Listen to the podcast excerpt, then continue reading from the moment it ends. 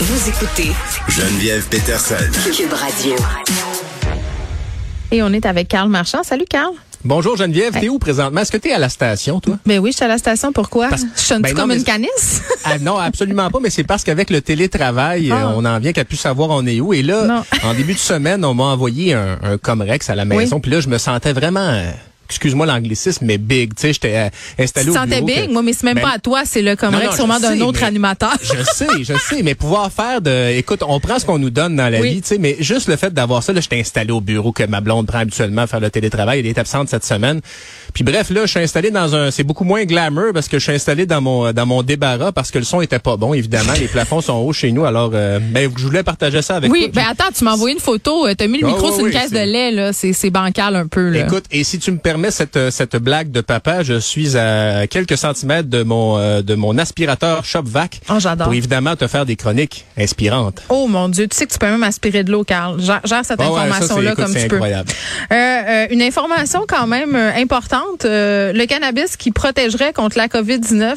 Mais là, là. C'est c'est fascinant. Écoute, évidemment, le garochez-vous pas à la SQDC pour euh, pour euh, en fumer tout cas, des il faut avoir un passeport, hein, juste vous dire. Ben, d'abord en partant, mais euh, c'est une étude de, de l'université de Waterloo qui vient d'être dévoilée. Et bon, on le sait, il y a deux substances dans le cannabis. Il y a le THC qui fait que tu vas avoir du plaisir, tu vas rire. euh, bon, c'est la, la substance psychoactive et le CBD qui elle n'a pas euh, aucun impact psychotrope, mais c'est très bon, par exemple, pour traiter, des douleurs. Pardon. Eh, mais le là, CBD, une- c'est bon pour, en tout cas, moi, pour mon anxiété, ça fonctionne très, très bien.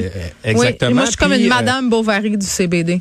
Pour vous en aussi c'est utilisé pour euh, pour aider au sommeil par exemple ben là l'université de Waterloo on est arrivé à la conclusion que le CBD ça semble amener une réaction innée du système immunitaire et ça offre potentiellement une protection contre des agents pathogènes. Ce qui veut dire Ouais. qu'on l'a utilisé vraiment en guise de protection contre la COVID-19. Ça veut pas dire de pas vous faire vacciner, bien évidemment, mais que Oui, ça ça... ne veut pas dire que vous êtes protégé non plus par le pote, là. Tu sais, comme. non, non, absolument pas. C'est ça.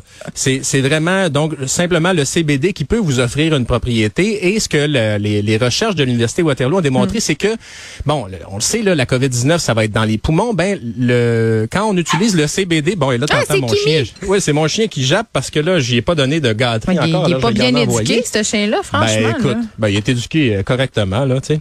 Euh, et ceci étant dit, donc pour revenir au CBD, ben c'est ça, ça- fait que des cellules dans les poumons, par exemple, pouvaient même commencer à réagir avant même le système immunitaire, se protéger avant même que le système immunitaire n'ait répertorié la présence de la COVID-19. Donc euh, voilà un résultat intéressant. Évidemment, faites-vous vacciner, ce n'est pas, euh, c'est pas une solution comme euh, miracle, comme tous les, les Non, mais on se rappelle qu'on est dans la nouvelle insolite. là. C'est un peu Ouais, ça non, notre mais thème, ben mais, là- mais c'est une vraie étude, étude l'Université de Waterloo, prouvé. pas l'Université de la vie, mais c'est une étude. Oui, oui, c'est une étude, évidemment. Et ce que, ce que ça illustre euh, par rapport à ça, euh, ce que je trouve, c'est que on commence à faire des recherches de plus en plus avec le, le cannabis. Pourquoi ça n'a pas été fait avant? Ben, c'est assez simple. Le cannabis, c'est une plante et les compagnies pharmaceutiques ne peuvent pas breveter les, les trouvailles qui sont faites sur ce- ce- cette plante-là. Ben, c'est pour ça qu'il n'y a pas eu assez de illégal aussi. là.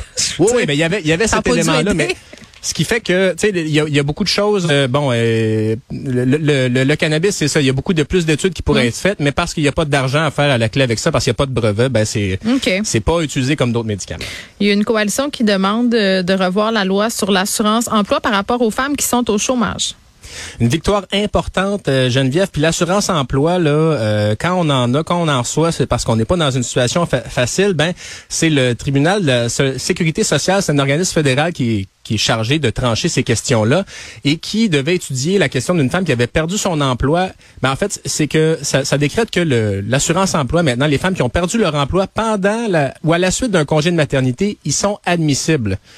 Je peux pas Oui, parce que, attends, là. oui, après un congé de maternité, des employeurs qui trouvent toutes sortes de façons très, très Ouais. originales pour se débarrasser des madames, parce que t'as pas le droit, techniquement, de mettre quelqu'un à porte parce qu'elle elle est enceinte ou elle a eu un enfant. Mais c'est drôle, hein, Carl? Il y a comme... Tu sais, il y a comme des affaires de timing, tu sais, Ben oui. une restructuration, des abolitions de postes, tu sais. Ah, puis là, ben, ta- ouais. ta, ta vie de famille fait que tu réponds plus nécessairement aux besoins. On dira pas que c'est la vie de famille, là, mais, non, mais c'est euh, plate. C'est, c'est, t'es plus ben oui. productive, t'es plus disponible à 2 heures du matin, tu pars à 5 heures. C'est ça, faut là t'occuper de tes enfants. Puis là, ce que je trouve euh, important dans cette décision-là, c'est ça. C'est qu'on reconnaît que ces femmes-là doivent y avoir accès. faut encore que le fédéral corrige la loi. Ça, c'est une autre étape. On sait à quelle vitesse ça va au gouvernement fédéral. Et voilà euh, des personnes qui vont être dans des situations tellement difficiles. Il faut absolument les inclure. Puis l'assurance emploi, là, juste pour rappeler, en 2008, le gouvernement Harper, 2010, le gouvernement Harper a vidé la caisse. Ok, il y avait 57 milliards de dollars dans la caisse de l'assurance emploi. Ça, c'est des cotisations des employés et des employeurs. Le gouvernement ne met pas une scène là-dedans. Et on a fermé le compte. On a mis ça dans le budget fédéral. 57 milliards de dollars. Pendant ce temps-là, ben, il y a des femmes qui ont perdu leur job en Eh congé de maternité ou en revenant d'un congé de maternité, qui n'ont pas eu le droit au maximum qui est à peu près là, euh, 500 Ouais. pièces par semaine d'assurance emploi. Puis, là, oui, puis on le sait aussi que la COVID-19 euh, mise en lumière euh, hein, la charge mentale encore qui incombe Ouais. trop souvent aux, aux femmes à la maison. L'école en ce moment, distance, les femmes qui gagnent souvent moins que leur chum, donc qui abandonnent leur job en premier. Euh, je me rappelle plus qui disait ça, Carl, euh, que les femmes euh, étaient arrivées sur le marché du travail, mais que le monde du travail ne s'était pas adapté Ah, à l'arrivée des femmes. Mais c'est quand même encore en 2022, c'est épouvantable, une- Ben un oui. problème. Donc Puis voilà. on parle d'égalité homme-femme, là. Ben, dans les faits, là, c'est justement ça. Il y a encore trop de situations comme celle-là. Ben oui. De femmes qui vont perdre leur job et qui seront pas indemnisées comme un homme le serait. Si on parle d'égalité, il faut s'attaquer à, à des questions comme ça. Puis, là, on, on parle pas de gros salaires, on parle pas de gros montants, mais c'est comme une somme de petits montants individuels. Ça devient trop cher pour le gouvernement fédéral. Mais quand vient le temps de piger dans la caisse, ça, Jean Chrétien l'a fait dans les années 90. euh, puis Stephen Harper le fait aussi. Puis les gouvernements, les, les partis politiques vont vous le dire avant les élections. Là, il faut pas faire ça, c'est don atroce. Mais euh, quand il y a des milliards de dollars qui sont là, ben euh, c'est tentant d'aller les chercher. Oui, effectivement.